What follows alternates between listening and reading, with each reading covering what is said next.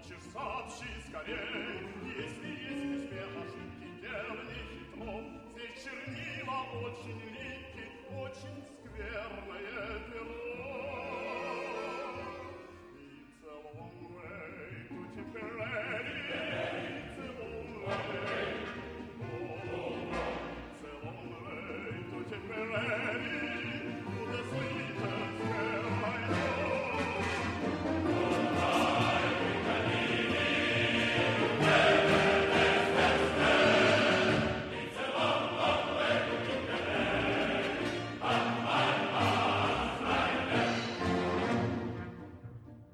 Esto es Blizzocast, no es Histocast, pero casi.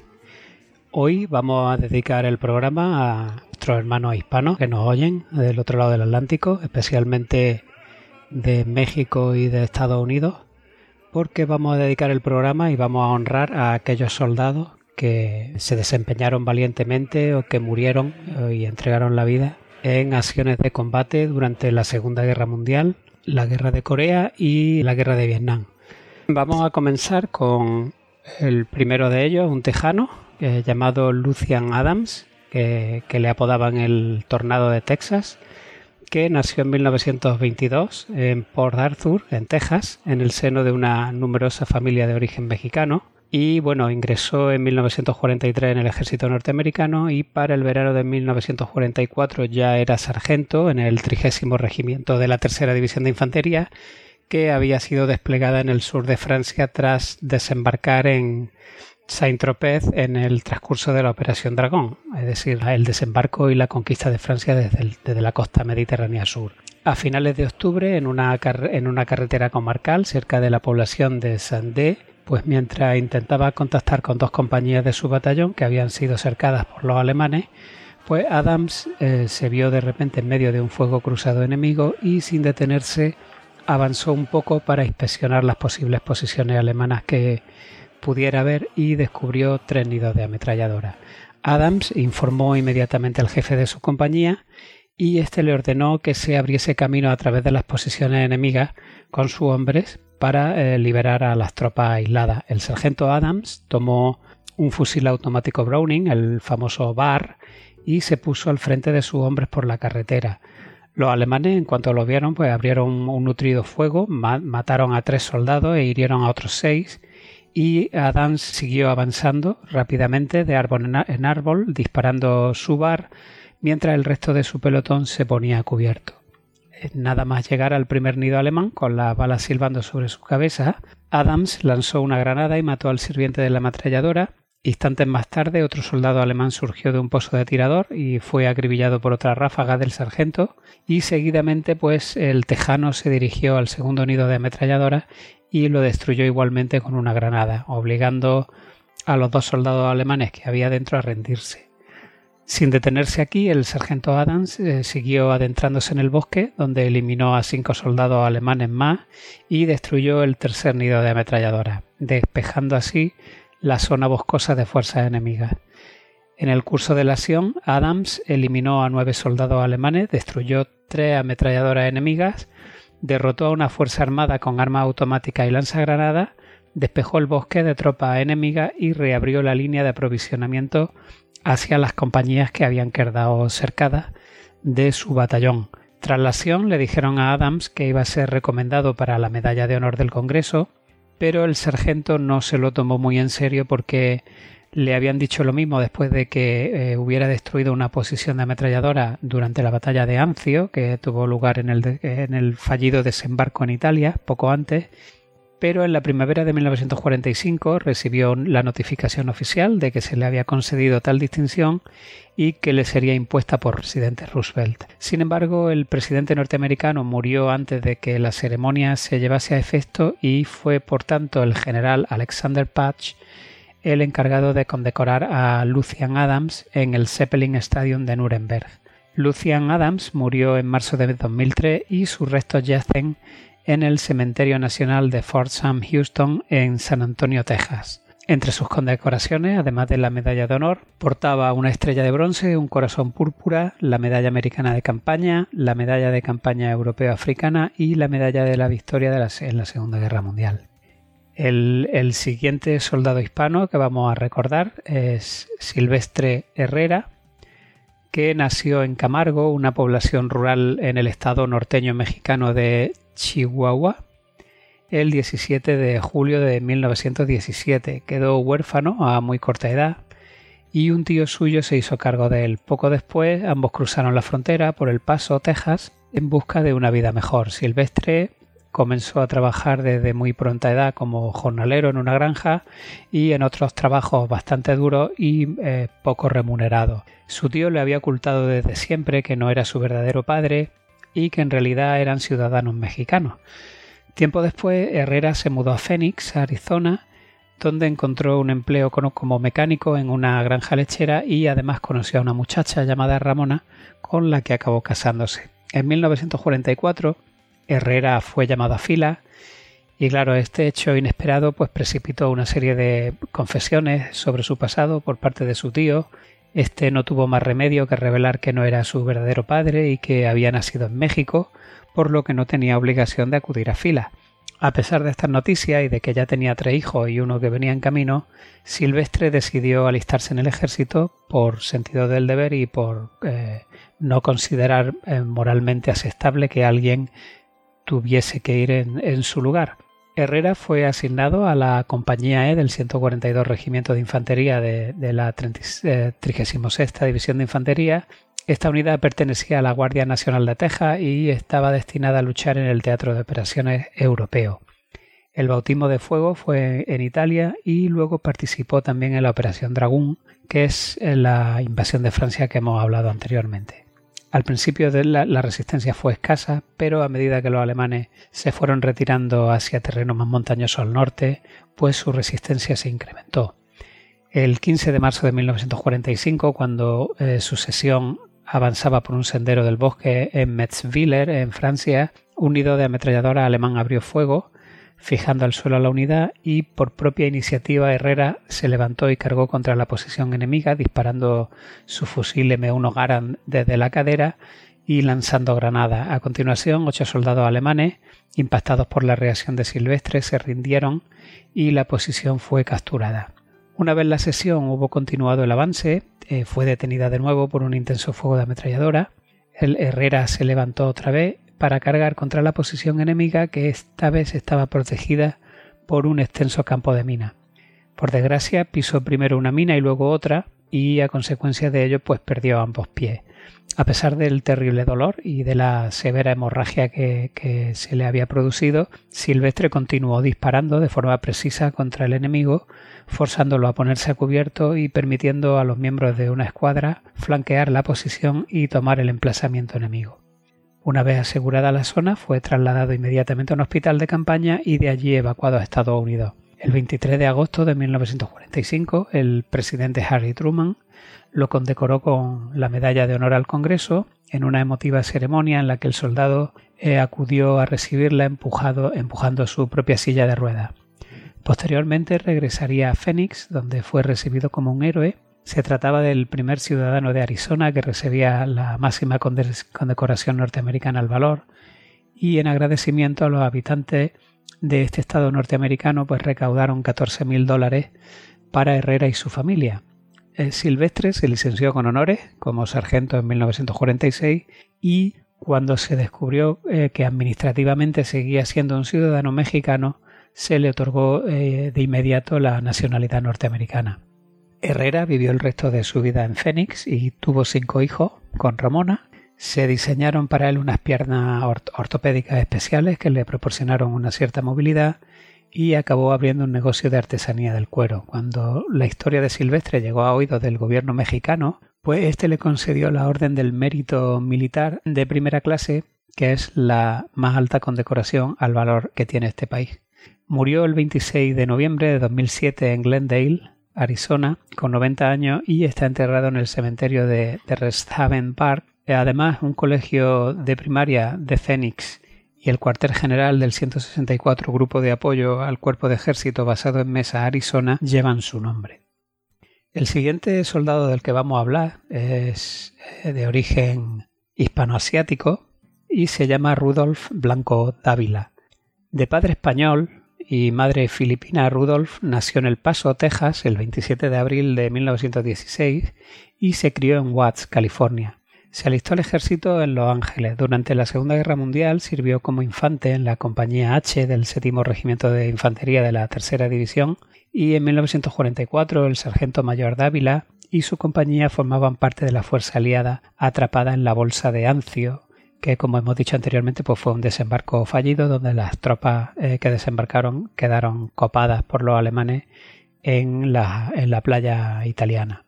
La invasión de Ancio, que fue la operación Shingle, eh, había sido un intento de los aliados de flanquear las posiciones alemanas de Italia que no lograban eh, traspasar con los ataques frontales a la línea y lo que hicieron fue pues, desembarcar a un contingente entre las líneas principales enemigas y la ciudad de Roma. En teoría los alemanes se verían forzados a abandonar sus posiciones defensivas para ir a defender Roma y proteger su área de retaguardia, pero la realidad fue que el avance lento y metódico de las fuerzas aliadas tras el desembarco pues permitió a los alemanes disponer de, del tiempo suficiente para reagruparse y contraatacar. Como resultado, lo que debería haber sido un rápido movimiento de flanqueo, pues eh, acabó convirtiéndose en, un punto muerto, tanto en la línea de frente principal como en la bolsa defensiva creada alrededor de la ciudad de Ancio.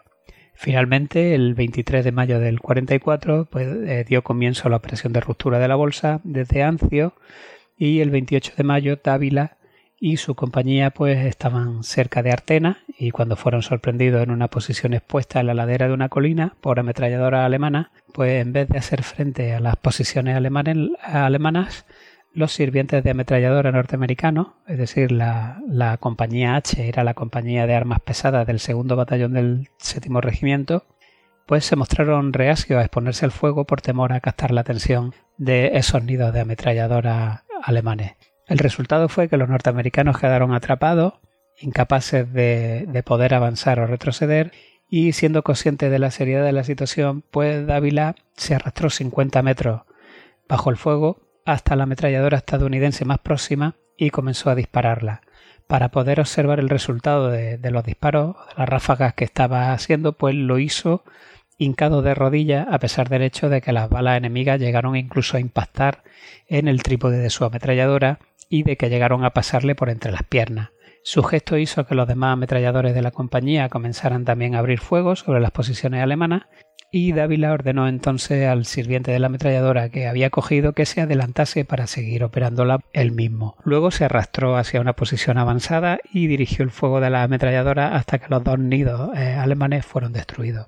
Con estas posiciones eliminadas, la compañía H continuó su avance hasta que volvieron a encontrarse otra vez de nuevo con tropas alemanas. A pesar de ser herido en la pierna, Dávila se montó en un carro de combate norteamericano que había quedado en llamas y pese a traer una cantidad considerable de fuego alemán en una posición tan expuesta, pues eliminó a este segundo grupo de soldados enemigos con la ametralladora pesada de calibre 50 que había en la torreta.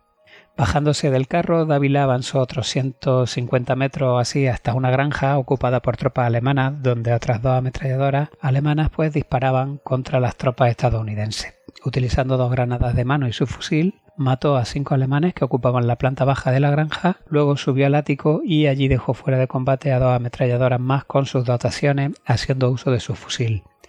Por estas acciones, Dávila fue ascendido a segundo teniente, es decir, el equivalente al grado de alférez español, y recomendado para la medalla de honor del Congreso por el capitán de su compañía. La recompensa, sin embargo, fue reducida en un grado, eh, concediéndosele la Cruz de Servicio Distinguido, que es la segunda medalla al valor más importante que concede el Ejército de Estados Unidos, y tras recuperarse de su herida que tenía en la pierna, pues Dávila volvió al combate. Unos pocos meses más tarde, cuando la tercera división de infantería se encontraba luchando en las montañas de los Vosgos, en Francia, él y su hombre fueron sorprendidos por el fuego de un carro de combate alemán. El proyectil se estrelló contra el tronco de un árbol y Dávila volvió a resultar herido por metralla que perforó uno de sus pulmones y le sesionó algunos nervios de su costado izquierdo. Esta herida le causó lesiones permanentes en un brazo que continuó parcialmente paralizado y mustió a pesar de que posteriormente sería sometido a nada más y nada menos que 13 operaciones quirúrgicas.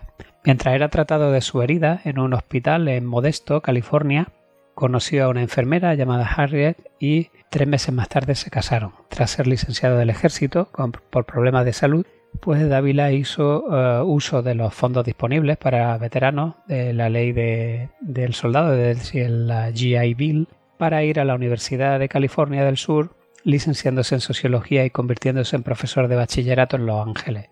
En 1996 se produce un, informe que quería denunciar el racismo manifiesto eh, que había habido en ciertos procesos contradictorios para la concesión de la medalla de honor en algunos casos de soldados afroamericanos durante la Segunda Guerra Mundial y a raíz de esto el senador por Hawái Daniel Akaka solicitó que se llevase a cabo un estudio similar respecto a los asiáticos norteamericanos. Este informe llegó a conclusiones similares al anterior y llevó a Estados Unidos a elevar 22 de las 104 cruces de servicio distinguido concedidas a asiáticos norteamericanos en la Segunda Guerra Mundial a medallas de honor del Congreso. El 21 de junio del año 2000, el presidente Bill Clinton condecoró a Rudolf Blanco Dávila y a los otros 21 agraciados, de los que solo 7 continuaban con vida. Dávila murió de cáncer el 26 de enero de 2002 y fue enterrado con honores militares en el Cementerio Nacional de Arlington. El siguiente soldado del que vamos a hablar es eh, Macario García, que es otro de esos extraordinarios casos de ciudadanos mexicanos emigrantes en Estados Unidos que se alistaron en el ejército durante la Segunda Guerra Mundial y demostraron un valor sobresaliente. Nació en Villa del Castaño, en, en el estado de Coahuila, México, el 20 de enero de 1920. Como muchos otros temporeros eh, mexicanos, emigró con su familia a Estados Unidos en busca de una vida mejor. Tras desempeñar algunos trabajos en varias poblaciones del sur de Texas, los García pues, acabaron estableciéndose como pioneros agrícolas cerca de la ciudad tejana de Sugarland y el duro estilo de vida de los inmigrantes no era el más adecuado para la educación del joven Macario, así que éste abandonó el colegio en tercero de primaria. Pasados los, años, aunque García no era aún ciudadano norteamericano, se alistó en el ejército en 1942 por sentir que debía poner su granito de arena en su país de adopción. Macario, o Mac, como le llamaban los amigos, se convirtió en fusilero de la Compañía B del 22 Regimiento de Infantería de la Cuarta División de Infantería. Fue herido en acción en los primeros estadios de la Batalla de Normandía, pero tras reponerse pudo regresar pronto a su unidad que se hallaba combatiendo a través de Francia hasta llegar a, la frontera alemana. El 27 de noviembre de 1944, su unidad avanzaba por las inmediaciones de la ciudad alemana de Groschau y un súbito intenso fuego de ametralladora, artillería y mortero detuvo en seco a, las tropas norteamericanas. Aunque García había resultado herido por la metralla, asumió el mando provisional de una escuadra y se negó a ser evacuado. Luego se arrastró hacia la posición enemiga por propia iniciativa. Cuando calculó que estaba a distancia de ataque, Max se levantó y asaltó la posición de ametralladora enemiga al tiempo que disparaba su fusil y arrojaba granadas. Como resultado de este acto, inutilizó la ametralladora y mató a tres soldados alemanes, facilitando así que su unidad reanudara la marcha. Poco después, otra ametralladora volvió a bloquear el avance norteamericano y de nuevo Macario García tomó la iniciativa y asaltó esta segunda posición enemiga. Esta vez mató a tres soldados y capturó a otros cuatro. A continuación siguió luchando con su unidad hasta que alcanzaron el objetivo asignado. Solo entonces aceptó ser atendido por los sanitarios y eh, eh, ser evacuado a retaguardia. Por esta acción fue recomendado para la Medalla de Honor del Congreso y el 23 de agosto de 1945 el presidente Harry Truman condecoró al entonces sargento Macario García con la mayor distinción militar norteamericana en una ceremonia en la Casa Blanca. Macario García tiene también el corazón púrpura, una estrella de bronce y el pasador de infante de combate. Después de la guerra, el gobierno mexicano dio reconocimiento también al heroísmo de García, concediéndole la, medalla del mérito militar, que es la más alta condecoración mexicana, como ya hemos dicho, al valor, y permitiéndole lucir además estas medallas que había ganado durante el servicio en el ejército norteamericano, sin la pérdida de la nacionalidad eh, mexicana. A pesar del heroísmo demostrado durante la guerra y, el amor que sentía por su país de adopción, García no fue ajeno a los prejuicios étnicos que hubo eh, en, esas décadas en Estados Unidos. En septiembre de 1945 se negaron a atender a, Macario García en un restaurante de Richmond, en Texas, alegando que era hispano. Furioso ante este evidente acto de racismo, García se peleó con el dueño del restaurante y la consiguiente publicidad del caso pues puso de manifiesto las contradicciones de la sociedad norteamericana que todavía permitía la discriminación basada únicamente en el origen étnico de una persona. Tras un juicio se convirtió eh, en mediático y eh, García fue absuelto y pronto eh, dejó atrás este horrible incidente y aceptó una oferta del presidente Truman para un puesto de consejero en la Administración de Veteranos, donde trabajó 25 años. Aunque se sentía orgulloso de haber nacido mexicano y de ser hispano, García se convirtió en ciudadano norteamericano en 1947 y tras reanudar sus estudios concluyó el bachillerato, es decir, para aquellos amigos hispanos que no oigan desde el otro lado del Atlántico el equivalente al high school, en 1951. Al año siguiente se casó con Alicia Reyes, eh, con la que tuvo tres hijos. En 1953 eh, Macario García ingresó en la Reserva del Ejército de Estados Unidos su capacidad de liderazgo y sus principios morales y éticos eh, llevó a sus superiores a ascenderlo a sargento mayor. Irónicamente, a pesar de haber sobrevivido los horrores y peligros del combate, Macario García murió en un accidente de tráfico el 24 de diciembre de 1972. Está enterrado en el Cementerio Nacional de Houston, en Texas, y un centro de la Reserva del Ejército, un tramo de autopista en Houston y una escuela de primaria, eh, de primaria en Sugarland, Texas, llevan su nombre. También hay un retrato suyo colgado en el hall del Tribunal del Condado de Fort Bend en Richmond, que fue la, misma ciudad donde se negaron a servirle mucho antes por ser hispano. El siguiente soldado del que vamos a hablar se llama Harold Gonsalves. Más allá de los objetivos de combate, eh, Harold Gonsalves es el ejemplo del valor y la entrega por la, la salvaguarda de sus camaradas. Nació el 28 de febrero de 1926 en Alameda, California. Abandonó el bachillerato en su tercer año para ir a trabajar a Oakland y más tarde se presentó voluntario al Cuerpo de Marines en mayo de 1943 y tras el periodo de instrucción fue destinado al segundo batallón de obuses en Hawái. En mayo de 1944 su batallón fue agregado al 22 Regimiento de Marines que participó en la campaña de la isla Marshall y participó en la recuperación de Guam. Tras esto, la unidad de Gonsalves fue separada del vigésimo segundo de Marines y se integró en el decimoquinto regimiento de la sexta división de Marines. Para 1944, el almirante Chester Nimitz pensaba que la, la, invasión de Okinawa era la decisión estratégica correcta de las varias que se habían planteado y una vez conquistada Okinawa se convertiría en un aeródromo vital para aterrizaje de emergencia de, los bombarderos B-29 que fueran tocados durante eh, las misiones de bombardeo sobre Japón. Además, Okinawa proporcionaba un, territorio de operaciones y aprovisionamiento de cara a la futura invasión de Japón. Nimitz asignó al general eh, Buckner, jefe del décimo ejército norteamericano, la tarea de quebrar el anillo defensivo interior de Japón y sus fuerzas pues consistían en el vigésimo cuarto cuerpo de ejército y el tercer cuerpo anfibio de marines, que incluía a la primera, la segunda y a la sexta divisiones de marines. Los infantes y marines norteamericanos desembarcaron en Okinawa el 1 de abril de 1945. Cuatro divisiones de infantería desembarcaron en línea en el tercio inferior de la alargada isla y el tercer cuerpo anfibio al mando del general Geiger pues desembarcó al norte del 24 cuerpo del general Hodge y para sorpresa de Buckner y de sus comandantes de cuerpo, la fuerza de invasión se encontró solo con una débil resistencia. Para los marines, entre los que se encontraba Harold Gonsalves, esto significaba un avance hacia el norte, y mientras los marines se dirigían al norte, el ejército estadounidense marchó hacia el sur de la isla. La defensa japonesa consistía en unos anillos concéntricos de líneas fuertemente fortificadas, como la línea Shuri, y encontrándose allí con una resistencia fanática, pues hicieron falta finalmente cuatro divisiones del ejército y dos divisiones de marines para tomar completamente la isla. A medida que los marines avanzaban hacia el norte, el terreno se fue haciendo cada vez más eh, escarpado y la resistencia japonesa más tenaz. Sin embargo, no, no tenían una defensa coordinada en profundidad y durante la segunda semana de abril los japoneses decidieron defender la península de Motubu al norte de Okinawa. El terreno era montañoso y la resistencia japonesa se había vuelto feroz. El 15 de abril de 1945 la artillería japonesa bombardeó las posiciones de la sexta división de marines en dicha península. Gonsalves se encontraba en un puesto de observación avanzado, ayudando a dirigir el tiro de la artillería sobre las posiciones japonesas.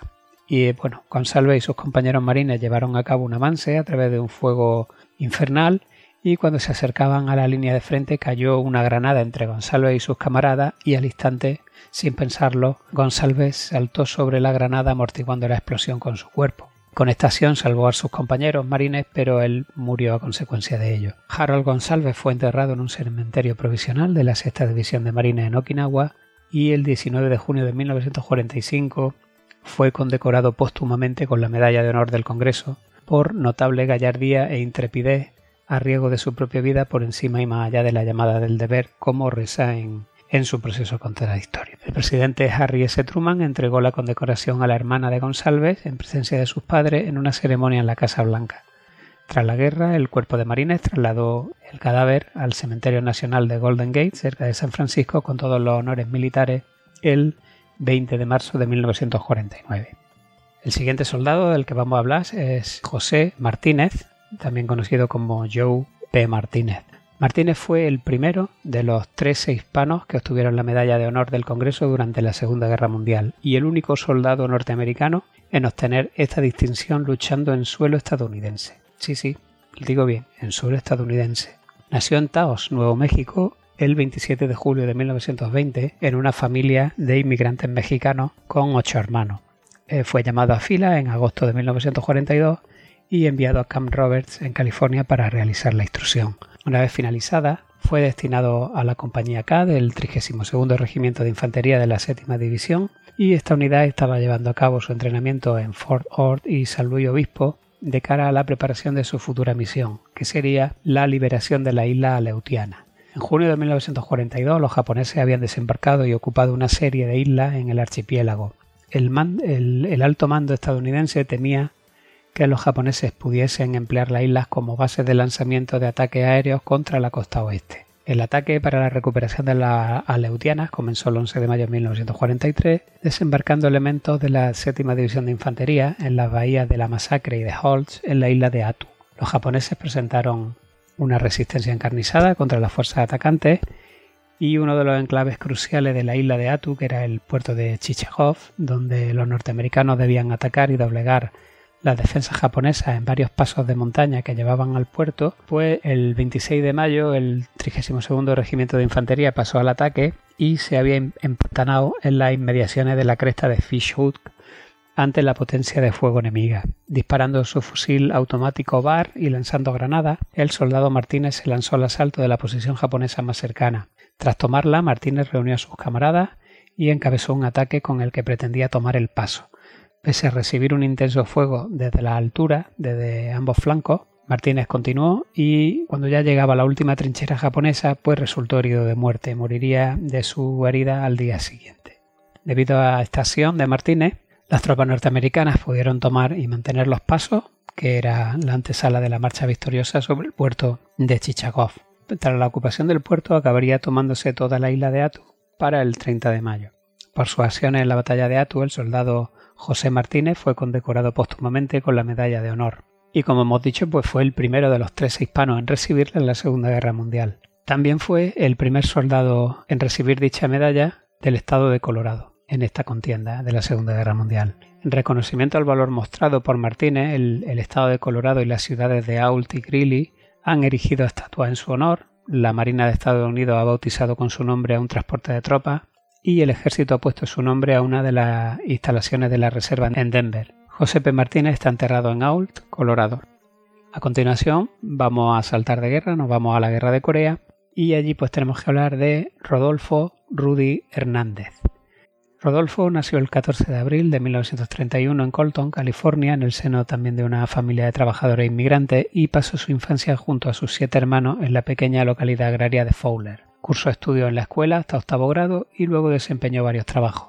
Con 17 años convenció a su madre para que lo dejara alistarse al ejército y ésta pues lo aprobó con todas las bendiciones.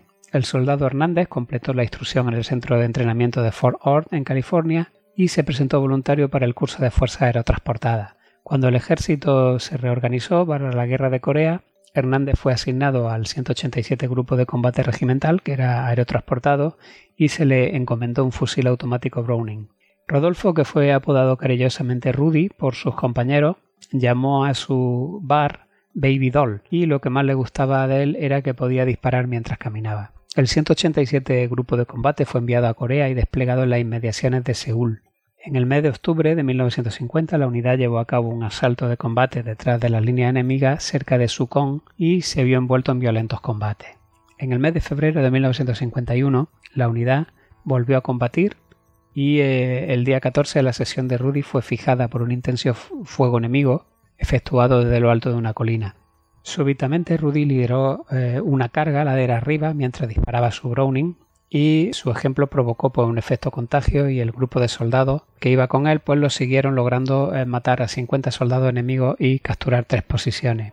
El clima despiadado y el intenso frío se cobraron su precio y Rudy tuvo que ser evacuado a Japón al sufrir problemas de congelación en sus pies que le impedían andar. Tras el periodo de convalecencia volvió de nuevo a su unidad y una vez allí Rudy fue ascendido a cabo y jefe de pelotón y continuó librando duros combates. Cuando su unidad fue atacada por una potente fuerza norcoreana que lo expulsó de la cota 420 cerca de Wonton-ni, los, los paracaidistas se rehicieron, contraatacaron y recuperaron sus posiciones. Luego volvieron a trincherarse para pasar una noche lluviosa y gélida horrible y dos horas después de la medianoche del 31 de mayo de 1951, las agotadas tropas fueron sobresaltadas por un violento fuego de artillería y por el sonido de cornetas que anunciaban otro ataque inminente de los coreanos. Aunque muchos soldados norteamericanos se retiraron ante la posibilidad de verse enfrentados a una fuerza numéricamente muy superior, Rudy y su compañero eh, dispararon sin descanso desde sus pozos de tirador contra el avance enemigo. En pocos instantes ambos habían resultado heridos, sangrando y con su arma encasquillada. Rudy saltó de su agujero con la bayoneta calada y cargó contra el enemigo hasta que fue derribado por una bala, por metralla de granada y por heridas de bayoneta. Después de que las fuerzas norteamericanas lograsen restablecer la situación mediante un contraataque, encontraron el cuerpo del cabo Rudy frente a, su posición rodeado por los cadáveres de seis soldados enemigos. Fue dado por muerto y evacuado en una bolsa de para cadáveres, pero afortunadamente un sanitario se percató de que movía los dedos de las manos y eso le salvó la vida.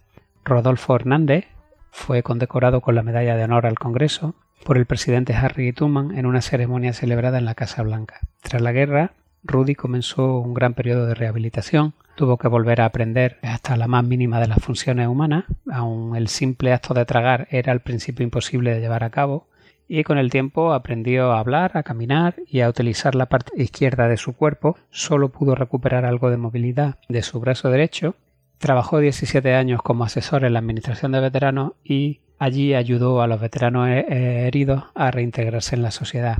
Tras su retiro continuó participando en todos los eventos de veteranos y se mudó a Fayetteville, en Carolina del Norte, cerca de la base de su antigua unidad. Murió el 21 de diciembre de 2013. A continuación vamos a pegar otro pequeño salto y nos vamos a ir a la guerra de Vietnam, donde vamos a ver pues hazaña y la valentía de otros dos soldados hispanos. El primero de ellos es Alfredo González, que fue sargento de marines, que estuvo dos veces en Vietnam y que tuvo un extraordinario y valeroso comportamiento en la batalla por la ciudad de Hue en el contexto de la ofensiva del Tet. Alfredo nació en Edinburgh, Texas, en 1946 y era el único hijo de Dolia González y Alfredo Cantugo González. Desde muy niño, el pequeño Alfredo ya dejó muy claro a su madre y amigos que quería ser marín y fiel a su palabra, pues se alistó en el cuerpo de marines en mayo de 1965 tras finalizar el high school o el bachillerato. Tras la instrucción estuvo un año desplegado en Vietnam, el que fue de 1966 a 1967, donde ascendió a cabo. De regreso a Estados Unidos, se enteró de que en una emboscada le había costado la vida a varios de sus antiguos compañeros de armas y pensó que de haber estado allí pues quizá hubiera logrado salvarlo, así que ignorando los ruegos de sus familiares y amigos, para que se quedase en casa, Alfredo renovó su periodo de servicio. Por entonces era sargento en la compañía alfa del primer batallón del primer regimiento de marines y González se había ganado ya el apodo del veterano por ser la segunda vez que servía en Vietnam. Para cuando dio inicio a la ofensiva del TED en 1968, de la que podéis tener más información en, el segundo especial que dedicamos a la guerra del Vietnam, pues Alfredo se había ganado una reputación de heroísmo y de mostrar una calma asombrosa bajo el fuego enemigo.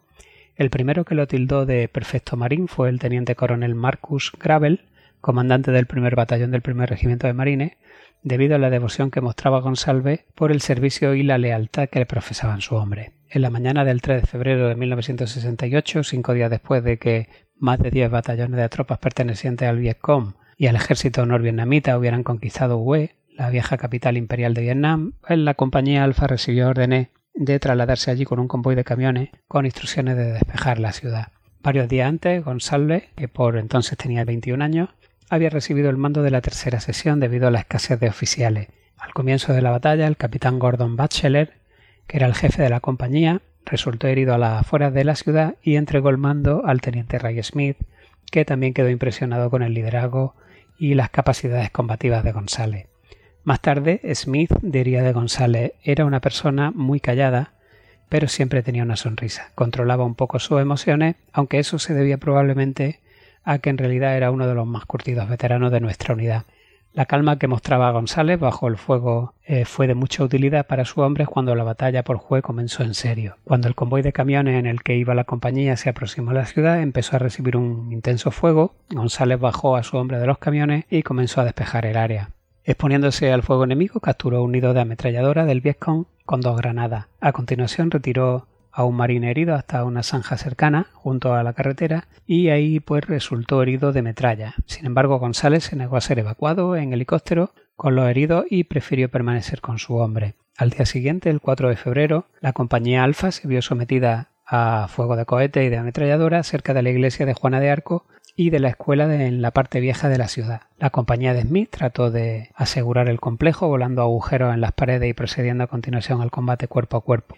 Durante estos combates, González resultó herido otra vez, pero ignorando de nuevo su herida, cogió algunos M72 LO, es decir, los lanzagranadas estos portátiles, y corrió a la segunda planta de uno de los edificios cercanos. Disparó sobre las posiciones enemigas situadas en los pisos superiores del resto de edificios del complejo y destruyó uno de los puestos de lanzamiento de cohetes. Y ahí se acabó la suerte de González cuando el Viescón descubrió su posición y disparó un cohete que le dio de lleno, hiriéndolo de muerte. Tanto Smith como Gravel propusieron a Alfredo González para la medalla de honor, así que en 1969 el presidente Nixon firmó la citación y el vicepresidente Spiro Agnew entregó la medalla póstuma a su madre Dolia en una ceremonia en la Casa Blanca el 31 de octubre. Alfredo González recibió sepultura en su ciudad natal de Edinburgh, en Texas, y una escuela y una carretera llevan su nombre. En 1996 la Marina de Estados Unidos votó un destructor con el nombre de USS González en honor al marine caído. El siguiente soldado del que vamos a hablar es, eh, se llama eh, Roy Benavide y es bastante célebre por, por, lo demás y yo creo que de, de, todos los que hemos hablado el más conocido. Benavide está a medio camino entre Forrest Gump y Rambo y bueno, nació en 1935 en Cuero, Texas, es de origen indio mexicano y tuvo una triste infancia. Murió su padre cuando apenas tenía dos años y su madre cuando apenas había cumplido cinco. No terminó la escuela primaria y se puso a trabajar en los campos de algodón para ayudar a la familia. Benavides se, alistó en la Guardia Nacional de Texas en 1952 y en el Ejército en 1955. Posteriormente ingresó en la Escuela de Paracaidismo y fue destinado a la 82 División Aerotransportada. En 1964 fue enviado a Vietnam como asesor de un regimiento de infantería survietnamita. Durante una patrulla pisó una mina y fue gravemente herido. Tras ser evacuado a un centro médico del ejército en Texas, los médicos temieron que no pudiera volver a andar nunca más, pero Benamide le demostró qué pasta estaba hecho y salió andando del centro por sus propios medios en 1966, retornando a Fort Bragg e ingresando en los Boinas Verdes.